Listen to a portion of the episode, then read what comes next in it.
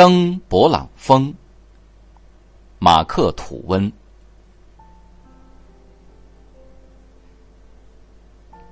前往勃朗峰的途中，我们先坐火车去了马蒂尼。翌日早晨八点多，便徒步出发。路上有很多人结伴而行，乘坐马车的、骑骡的，因而扬起阵阵尘埃。队伍分散开去，络绎不绝，前后长达一英里左右。路为上坡，一路都为上坡，且。相当陡峭，天气灼热难当。乘坐在缓缓爬行的骡子背上和林林前进的马车里的男男女女，交织于火辣辣的艳阳之下，真是可怜可悯。我们可在树林中避暑纳凉，稍作歇息，可那些人不行。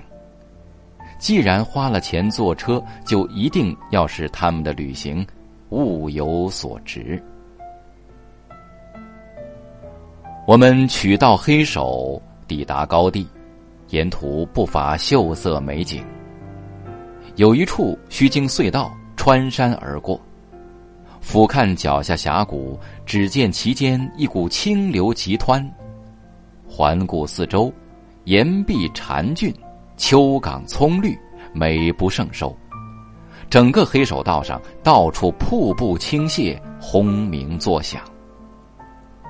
抵达阿染提村前约莫半小时，在一道呈 V 字形的山口中间，一座巨大的白雪穹顶骤然映入眼帘，日照其上，光艳耀目。原来。我们已目睹了被称为阿尔卑斯之王的勃朗峰。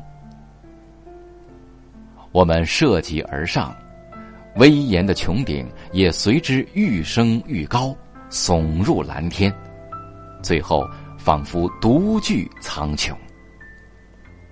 勃朗峰周围的一些山峰奇形怪状，都为浅棕色的光秃尖岩，有些顶端尖峭。并微微倾向一旁，宛如美女的仙指。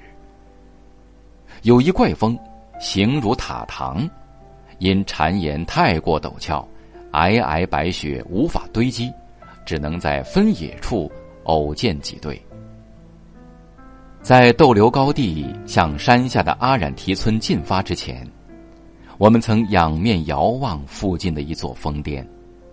但见色彩斑斓，彩霞满天，白云缭绕，轻歌曼舞。那朵朵白云精美柔细，宛如游丝蛛网一般。五光十色中的粉红嫩绿尤为妩媚动人，所有色彩清淡柔和，交相辉映，妖媚迷人。我们干脆就地而坐，饱览独特美景。这一彩幻只是稍作驻留，顷刻间便飘忽不定，相互交融，暗淡隐去，可又骤然反光灼灼，瞬息万变，真是无穷变幻，纷至沓来。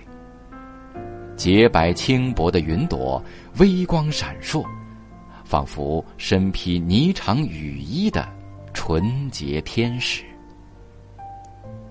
良久，我们终于感悟到，眼前的绚丽色彩以及它们的无穷变幻，便是我们从漂浮的肥皂泡中看到的一切。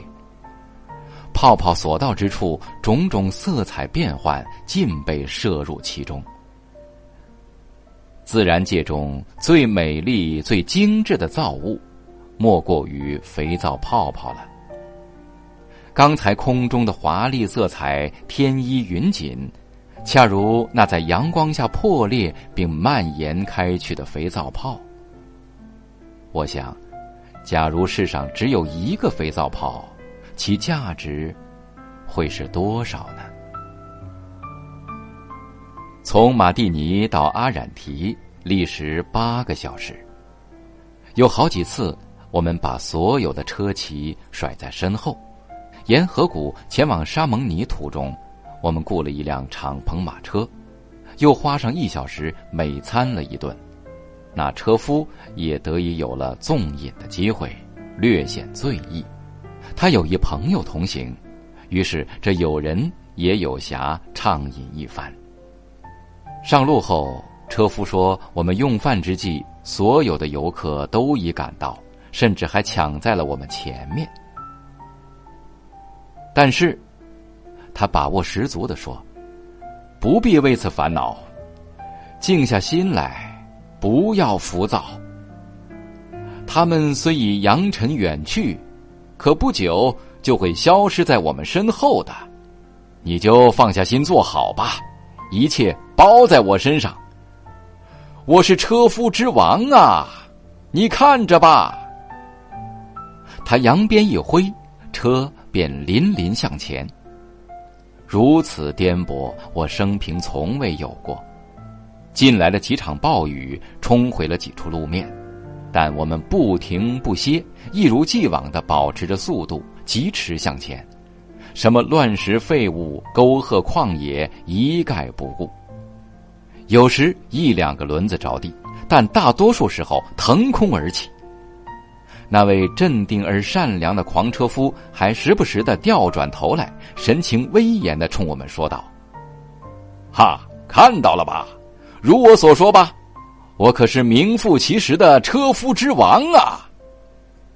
每当我们险遭不测时，他总是面不改色、和颜悦色的说：“只当是种乐趣吧，先生们，这种情况不常见，很不寻常。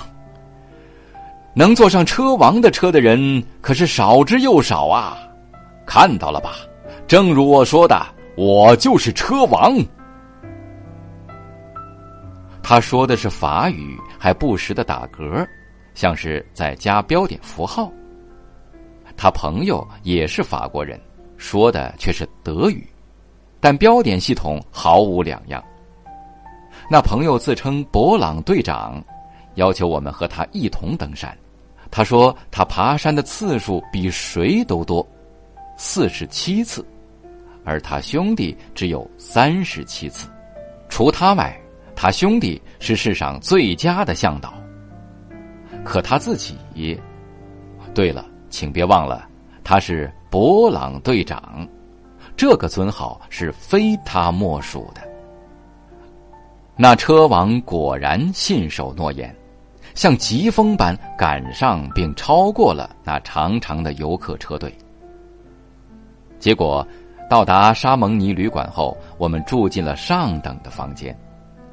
如果这位王爷的车技略欠敏捷，或者说不是老天有意安排，让他在离开阿染提时喝得酒气熏熏，结果就不会是这样的了。